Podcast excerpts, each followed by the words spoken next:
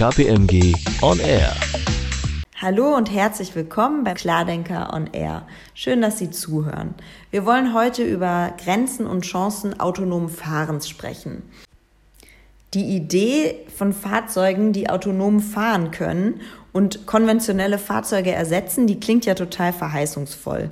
Weniger Unfälle im Straßenverkehr, umweltschonenderer Güterverkehr und überhaupt einfach lebenswertere Städte.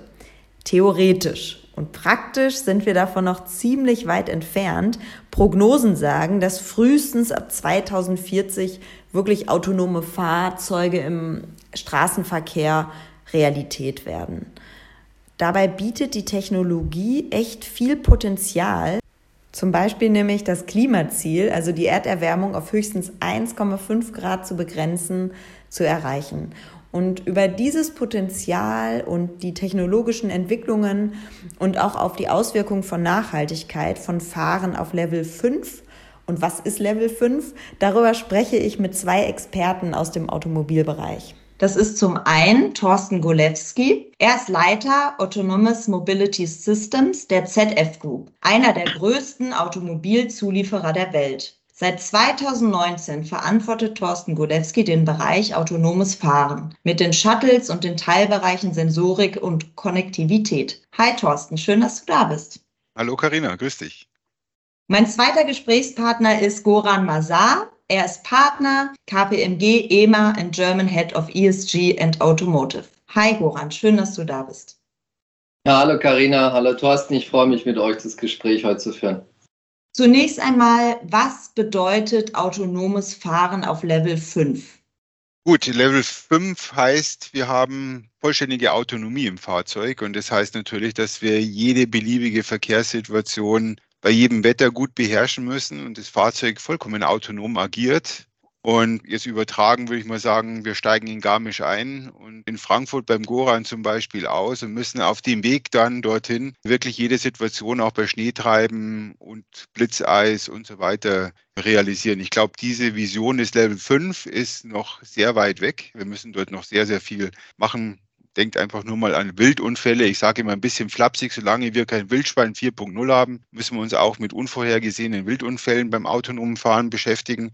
Deswegen, aber autonomes Fahren hat ja Abstufungen. Ja. Das heißt, wir können auch im Level 4 Bereich, das heißt, wir grenzen im Prinzip das Nutzungsgebiet ein, fahren aber trotzdem vollkommen autonom, ohne Fahrer, ohne Lenkung, ohne Bremspedalerie zum Beispiel. Und hier gibt es durchaus ja schon sehr viele Möglichkeiten, sowas einzusetzen, um genau auf die Themen zu reagieren, Karina, die du angesprochen hast. Ja, wie kriegen wir andere Mobilitätskonzepte in Städten? Ja, wie kriegen wir damit auch CO2 Footprints von Städten in den Griff. Denn dass das notwendiger ist als jemals zuvor, sehen wir schon an dem Punkt. Und da möchte ich auch mal einen Punkt aufgreifen, den du angesprochen hast. Wir haben nur noch sieben Jahre Zeit, dann ist das 1,5 Grad Ziel CO2-Budget aufgebraucht. Und das heißt, urbane Mobilität oder Mobilität im, im Ganzen muss sich ändern. Und da gibt es, glaube ich, mit autonomem Fahren, auch wenn es in Stufen kommt, erstmal Level 4, sehr, sehr große Möglichkeiten, sowas umzusetzen wirklich da auch aufgreifen, was der Thorsten gesagt hat. Das einerseits macht es natürlich viel Spaß jetzt und, und, und der große Nutzen ist die Sicherheit jetzt von Level 1, 2 und 3. Also man,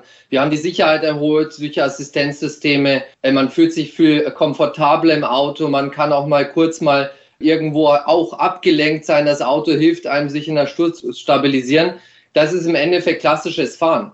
Ja, aber wie der Thorsten gesagt hat, das bringt uns jetzt nicht diesen evolutionären Schritt, revolutionären Schritt nach vorne, um das 1,5 Grad Ziel zu erreichen. Und da wird es natürlich dann spannend mit Level 4. Und ich glaube, wir hatten uns im Vorfeld ja unterhalten. Du bist ja ein bisschen auch, hast deine eigenen Gedanken, wo jetzt die Nutzen sind, ne? wo die neuen Geschäftsmodelle sind, wo wir da reingehen können. Vielleicht können wir da auch mal drüber, auch mal jetzt hier diskutieren. Ja, weil da geht es ja wirklich jetzt um neue Geschäftsmodelle für kommerzielle Bereiche und private Bereiche. Absolut, ja. Also wenn wir es einfach mal unterteilen und die Marktsegmente zum autonomen Fahren anschauen, haben wir einmal einerseits den Pkw. Ich glaube, da wird das auch finanziell für den Endkunden bei der Komplexität der Systeme noch auf lange Sicht, sage ich mal, ein Weg sein, der nicht so ins Volumen geht. Ja. Allerdings im Bereich von Nutzfahrzeugen oder auch öffentlichen Personennahverkehr ist es aus meiner Sicht extrem hilfreich. Im Nutzfahrzeugbereich wird es meiner Meinung nach sogar ein Wirtschaftsfaktor. Ja, wir haben steigendes Logistikaufkommen, exponentiell steigendes, aber wir haben auch gleichzeitig einen hohen Fahrermangel. Also die Verfügbarkeit von Fahrern sinkt genauso stark. Das heißt, wir haben eine Schere, die da aufgeht, die wir vor allem durch autonomes Fahren versuchen müssen zuzubekommen. Und damit wird diese Technologie gerade im Nutzfahrzeugbereich, Logistikbereich ein Wirtschaftsfaktor. Im Bereich Public Transportation, wenn wir einfach mal genau das Thema sehen, dass wir urbane Mobilität verändern müssen, ÖPNV attraktiver machen müssen, stoßen wir auf einige Themen. Erstens, der Kunde nutzt es, wenn er einen Vorteil hat. Heute ist er mit dem Pkw doppelt so schnell und genau das müssen wir ändern. Da, dazu haben wir Lösungen zum Beispiel bei ZF entwickelt und gerade im Dezember die dritte Generation von autonomen Shuttles in, in Rotterdam in Betrieb genommen, die eben am Stau vorbeifährt und damit den Nutzen generiert. Das ist das eine. Das zweite ist, wenn wir ÖPNV sagen wir, ausbauen wollen, ja, und wir hatten letztes Jahr ja sehr große Diskussionen zum Thema 9-Euro-Ticket und so weiter, dann werden wir ganz schnell feststellen, dass wir auf einen erheblichen Fahrermangel stoßen. Ja. Und der kann natürlich durch autonomes Fahren sehr gut behoben werden, denn der virtuelle Fahrer, der wird nicht krank, der braucht auch keinen Urlaub, der fährt auch drei Schichten durch und ist damit natürlich auch kostengünstiger und gleicht im Prinzip einen Fahrermangel aus. Und einen letzten Punkt will ich noch sagen, was wir nicht vergessen sollten, ist autonome Fahrzeuge oder autonome Shuttles im ÖPNV sind insbesondere dann auch sehr hilfreich, wenn wir den ländlichen Raum anbinden müssen. Und wenn man sich mit allen unterhält, dann sagt man, ländlicher Raum ist Frequenz alles, damit es attraktiv wird. Und da macht es eben keinen Sinn, alle vier Stunden einen 12-Meter-Bus mit drei Passagieren an Bord und einen Busfahrer fahren zu lassen, sondern wir brauchen dort andere Taktfrequenzen. Und damit es attraktiv wird, ist autonomes Fahren eben eine gute Lösung. Und wir sehen also damit, dass autonomes Fahren in der Tat jetzt gerade in zwei Bereichen, Logistik, Public Transportation, sofort einen Nutzen bringt auf Herausforderungen, die wir alle in den nächsten Jahren bewältigen müssen. Und dort bietet sich natürlich auch sofort auch ein Business Case, eine Wirtschaftlichkeit für diese Technologie. Und da sehe ich den größten Hebel, Goran. Ja?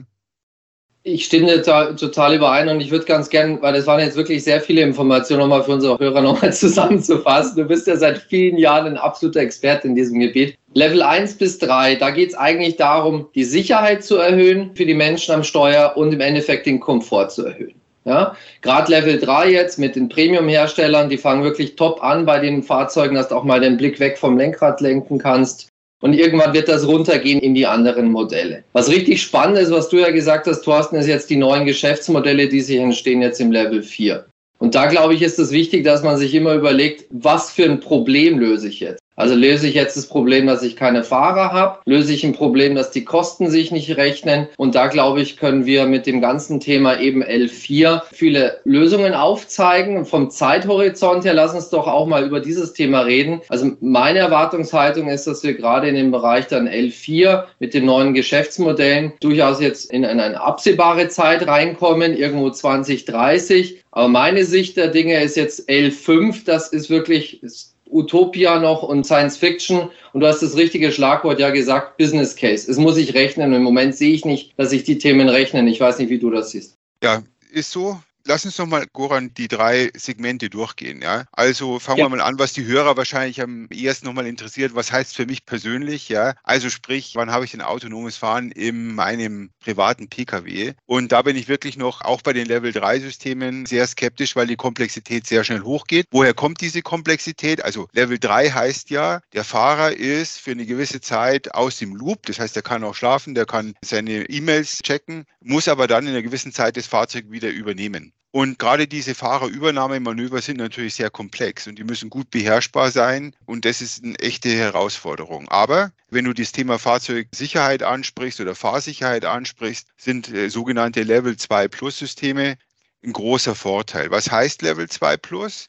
Ich sage mal immer, jeder Lufthansa-Pilot ist ein Level 2 Plus-System. Ja? Der Pilot ist nie aus der Verantwortung, aber das Flugzeug fliegt, ja? teilweise landet sogar autonom. Das andere, die anderen Segmente, die du ja angesprochen hast, äh, gehen ja genau dann in die andere Richtung von Level 4. Und da ist es wirklich richtig, äh, man muss immer gucken, welchen Nutzen oder welches Problem wird dadurch gelöst. Und da haben wir eben das Thema Fahrermangel, Logistikketten und so weiter. Autofreie Städte. Wir werden uns auch darauf einstellen müssen, ja, dass wir Städte haben, die individuellen Verkehr beschränken werden. Ja, wir sehen es teilweise in Europa schon. Also Oslo halte ich da für sehr progressiv zum Beispiel. Aber wir müssen ja dann Mobilitätsangebote an die Bürger aussprechen bzw. anbieten, weil die Mobilität ist nach wie vor da oder der Mobilitätsbedürfnis ist nach wie vor da. Und das ist etwas, was, wo natürlich gerade so autonome Fahrzeuge, die dann eben auf dezidierten Routen zum Beispiel fahren, damit nehmen wir Komplexität raus. Das ist also sehr, sehr vorteilhaft. So, noch ein äh, Aspekt vielleicht zur Sicherheit.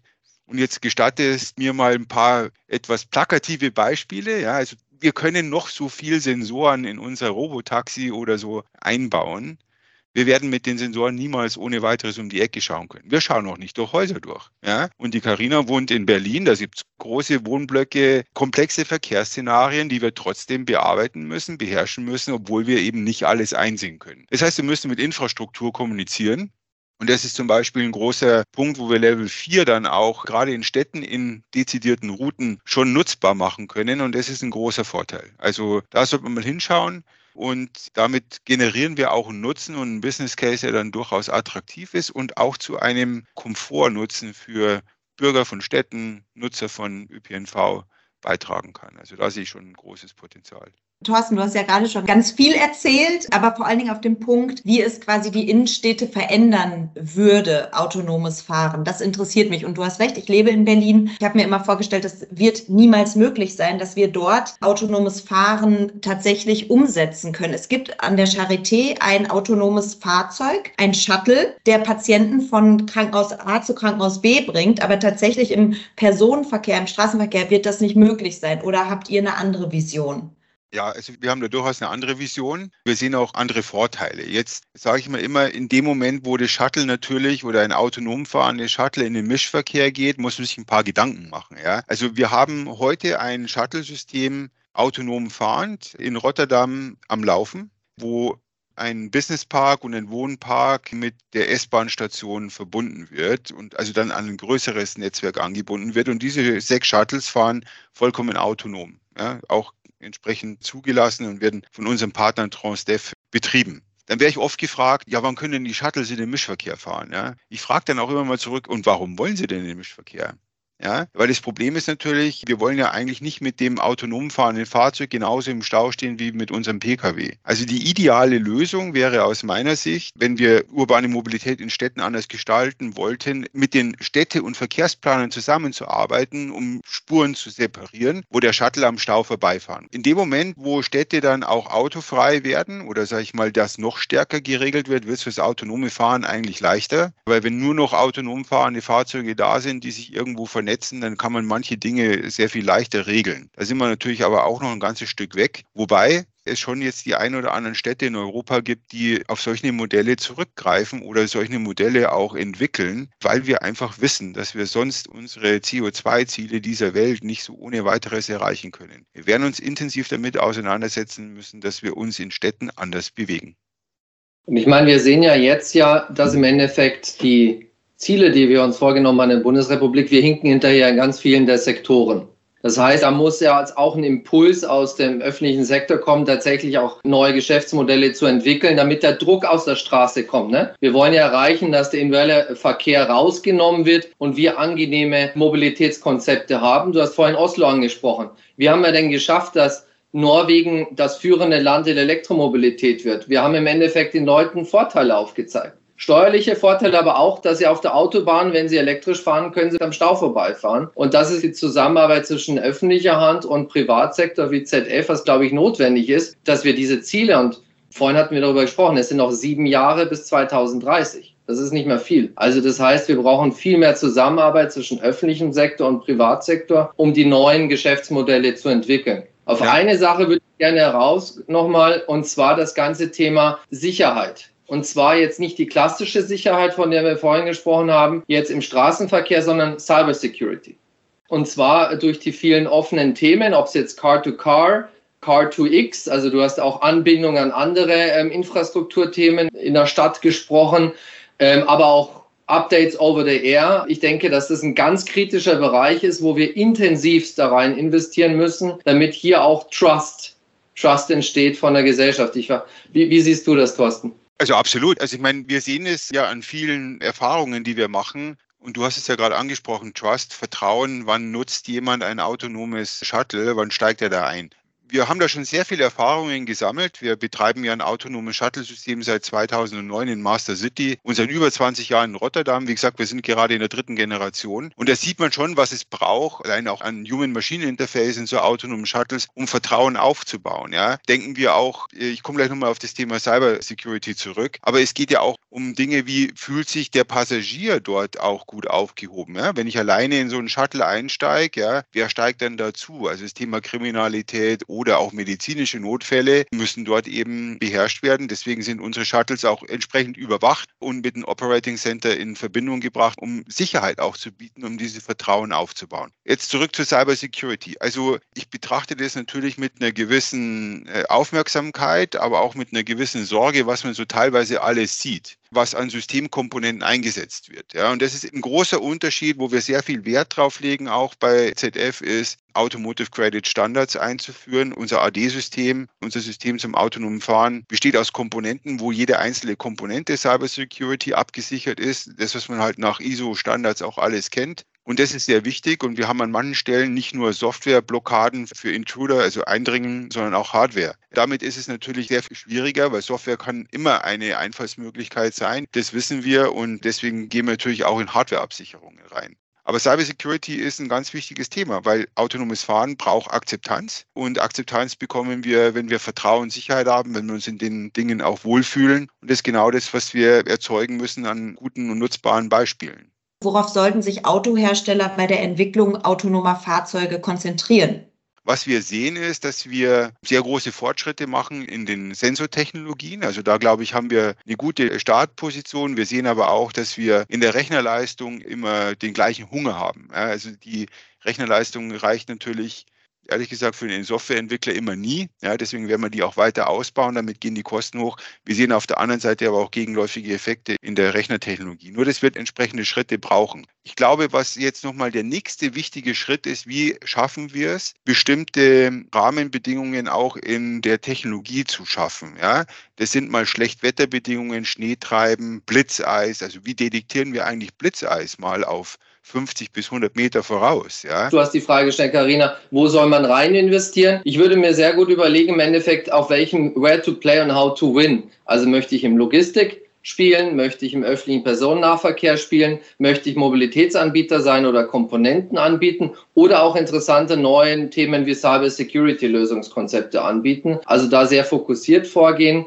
Und das andere Thema ist, ich glaube, wir sollten nicht unser Kapital im Moment investieren in das ganze Fragestellung L5. Ich glaube, das ist noch zu weit weg und wir sollten uns erstmal auf diese Ziele konzentrieren, die wir jetzt gerade zusammengefasst haben, Thorsten. Vielen Dank, Goran, und vielen Dank, Thorsten, für diese interessanten Einblicke. Und wenn Sie als Zuhörende noch mehr über autonomes Fahren erfahren möchten, dann schauen Sie doch mal auf kpmg.de. Auf Wiederhören. Tschüss, bis bald. Tschüss. KPMG On Air.